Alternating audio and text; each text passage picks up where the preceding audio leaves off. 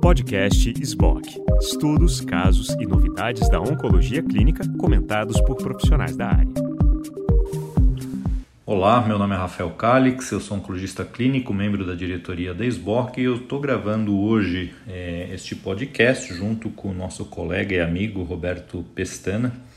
Roberto é oncologista clínico que retornou ao Brasil recentemente, vindo do MD Anderson, e ele acabou de publicar na Nature Reviews um artigo extremamente interessante. E como não é todos os dias que a gente vê uma publicação deste calibre é, feita por um brasileiro como primeiro autor, a gente achou que valia a pena trazer para a discussão o tema desse artigo que é muito, muito importante. Roberto, bem-vindo, obrigado por aceitar nosso convite. Eu queria que você contasse um pouquinho sobre esse paper e depois a gente vai falar do making off desse paper também. Perfeito, obrigado Rafael, eu que agradeço o convite. Então a ideia, a gente fez uma revisão sobre o desenvolvimento tecido agnóstico, que é uma nova forma de desenvolvimento de drogas em oncologia, baseado nessa ideia de que fatores moleculares imunofenotípicos podem definir subtipos tumorais melhores do que melhor, de uma forma melhor do que o tecido de origem. Eu acho que isso é muito importante porque o desenvolvimento da oncologia nos últimos anos ele passou não só por uma maior disponibilidade de drogas ativas, mas por novos modelos de desenvolvimento também que permitiram acesso acelerado aos pacientes a esses novos remédios. Isso é importante também no Brasil porque essa via de aprovação tecido agnóstica foi reconhecida pela Anvisa no ano passado com a aprovação do larotrectinib para tumores com fusão NTRK. Então, o, a gente buscou no trabalho falar um pouco sobre o histórico, quais são os dados atuais e também os desafios e as limitações desse novo modelo.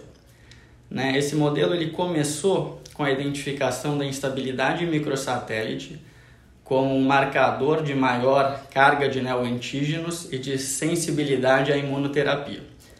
E uma análise conjunta de cinco estudos Keynote de fase 1 e fase 2 levou à aprovação do pembrolizumab para essa indicação.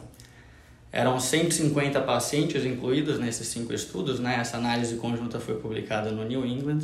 A maioria deles com tumores coloretais, mas 14 tipos de tumores eram incluídos. E o que foi mostrado foi uma alta taxa de resposta, era em torno de 40% na coorte inteira, né? tinham algumas diferenças em, em, subtipos específicos, e com grande durabilidade. Então, 80% delas, mais ou menos, durava pelo menos seis meses. Isso levou à aprovação nos Estados Unidos, inaugurando esse modelo tecido agnóstico e abrindo via pelo FDA para reconhecer novas aprovações da mesma forma. Subsequentemente, né, foram identificadas as fusões do gene track que ocorrem em uma série de tumores, né? É muito raro. Então, se você considerar todos os tumores é 0,3%, tem aqueles em que isso é mais comum, né?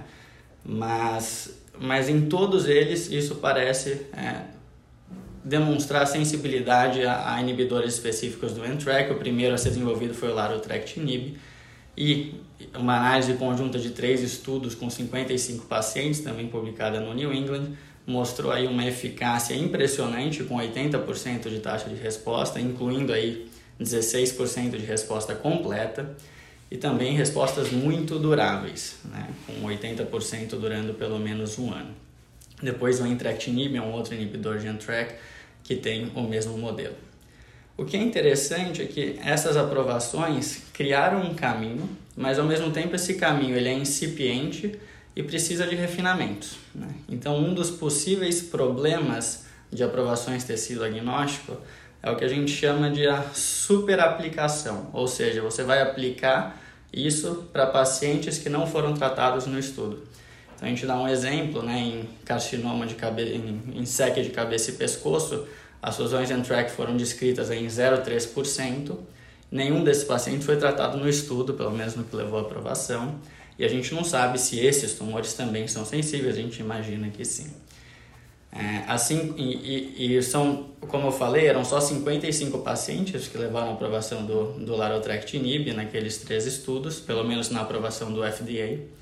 Isso, assim, é um número pequeno de pacientes. Só duas histologias tinham mais de 10 pacientes incluídos. Então, isso mostra a importância cada vez maior dos dados pós-aprovação para que a gente possa ver, existe alguma atividade específica em algumas histologias? E isso se torna ainda mais relevante. E ainda não está claro como eles modificariam, por exemplo, a aprovação se isso acontecesse, né? E qual vai ser o limiar para mudar a aprovação.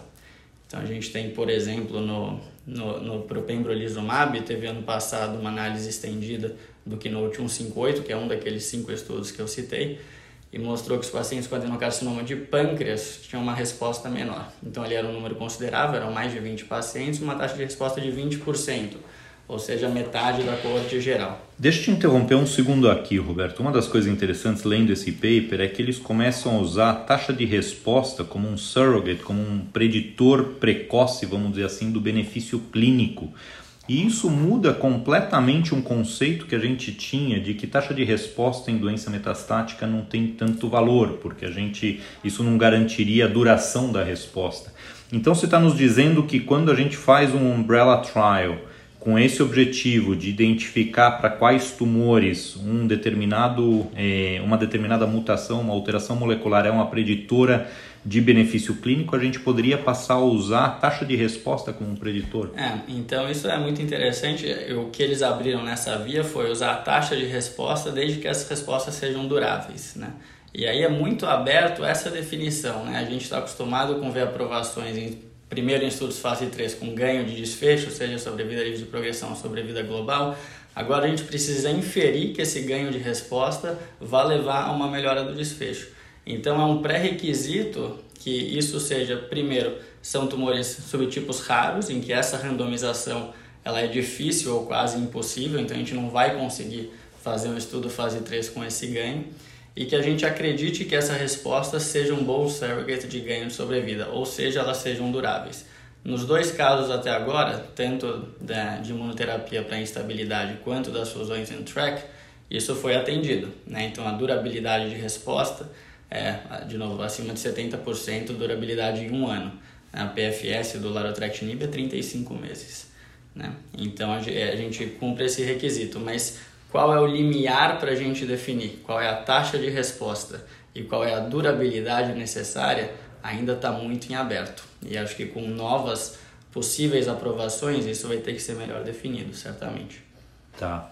E outra pergunta que eu fiquei é o seguinte: e se a gente pegasse mutações mais comuns em câncer? Mutação de PI3K, por exemplo, que está presente, permeia aí inúmeros tipos histológicos de câncer. Uhum. Por que, que a gente não conseguiu ainda fazer a mesma coisa ou ter o mesmo sucesso com esse tipo de mutação? É. É, e aí acho que é, é interessante porque a gente entra um pouco naquelas limitações desse modelo, né? Então é importante entender que o modelo tecido agnóstico ele vai ser complementar ao desenvolvimento tradicional de drogas, mas ele não vai substituí-lo totalmente, né? Falando do PIC3CA, a gente tem inclusive os dados do NCI Match, né, do subprotocolo do NCI Match, que, é, que usou um dos inibidores de PIC3CA, que foi o Talezilib, Ta é Talezilib, é. Talezilib é, para tumores com mutação PIC3CA, e teve resultados decepcionantes em taxa de resposta e PFS mediana em torno de 3 meses.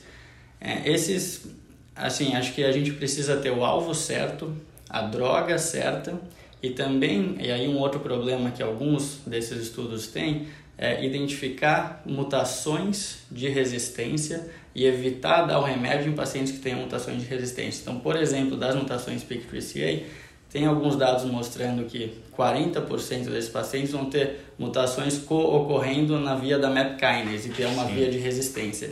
E muitas vezes você não seleciona negativamente é, por essas, essas mutações. E, e, uma outra questão que eu fico na dúvida sempre, inclusive reforçou lendo o teu paper, é que a gente quando detecta diversas mutações num, num, painel somático, por exemplo, a gente não necessariamente sabe qual é o driver que a gente deva alvejar.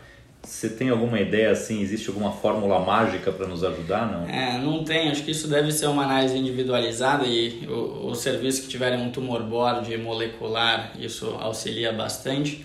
É, hoje em dia tem algumas escalas, né? Tem até a gente cita no paper a escala de acionabilidade da ESMO e, e isso pode ajudar o, o clínico nas decisões.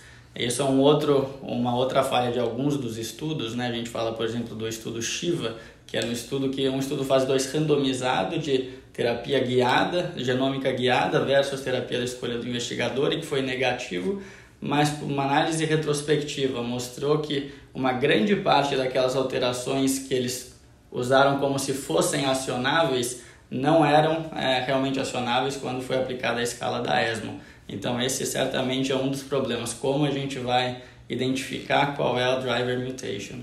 E, e outra coisa eu acho que é reconhecer que em muitos fatores, o tecido ainda vai ser importante, né? A gente tem o maior exemplo que todo mundo fala e a gente fala também é o do BRAF, né? Então, o exemplo do BRAF é o clássico quando a gente vai para tumores coloretais com a hiperativação EGFR, até de maneira interessante, agora tem dados recentes mostrando que os inibidores de Carras podem ter o mesmo problema, é que você leva uma hiperativação EGFR, talvez por isso que eles tenham menos resposta nas coortes de coloretal nos estudos iniciais dos inibidores de Carras G12C, obviamente. É, então, isso ainda vai ser importante. Então, os estudos precisam saber identificar esses subgrupos e ter formas é, de análise, e aí também, logicamente, os estudos correlativos ainda mais importantes para definir combinações racionais e que possam é, passar dessa resistência. Perfeito. Bom, Roberto, obrigado por essa parte. Conta a gente em um minuto aí para a gente em um minuto aí como é que foi o making off, a decisão de de submeter isso para Nature Reviews, que não é uma coisa que a gente vê todo é. dia. Obrigado. Foi bem, foi bem trabalhoso. É o, processo de editorial deles é bastante detalhado, né? A gente enviou faz mais ou menos dois anos um, um request é, e a gente precisa enviar. Eles enviam um modelo em que você manda uma, um planejamento do seu paper, quais vão ser as sessões, o que você vai discutir eles então responderam que tinham interesse em ouvir, é, em ver o nosso trabalho completo e deram um prazo de alguns meses para a gente enviar. E a partir do momento que a gente enviou, esse trabalho ele foi revisado por três revisores independentes, duas vezes em processo de revisão. Inclusive um deles foi o Drillon, né, o Alexander Drillon lá, que participou dos estudos do Antrack também. E, e o processo, o que chamou a atenção em relação a outras publicações é que o processo do editorial final deles é muito detalhista. Então eles fazem, eh, reescrevem partes do texto para maior claridade, as figuras eles também ajudam muito. É, então foi, foi bem trabalhoso, mas valeu a pena. Mas ao longo desses dois anos, no fundo, mudou a ciência por trás do que você está escrevendo, mudou, né? Mudou. Então você está autorizado a atualizar isso até quando? Isso, a gente até o, o até a última semana a gente atualizou, atualizou com novas referências. Tá. É, então, esse foi um dos, dos últimos requests, inclusive, que a gente colocasse é, umas referências que tinham saído no intervalo. É, então, tanto que a gente coloca, por exemplo, os dados da ASCO GI de 2020, é, a atualização do Keynote 158 mesmo, tá para garantir que estava no estado da arte. Bom, obrigado Roberto, parabéns mais uma vez. Obrigado, Rafael.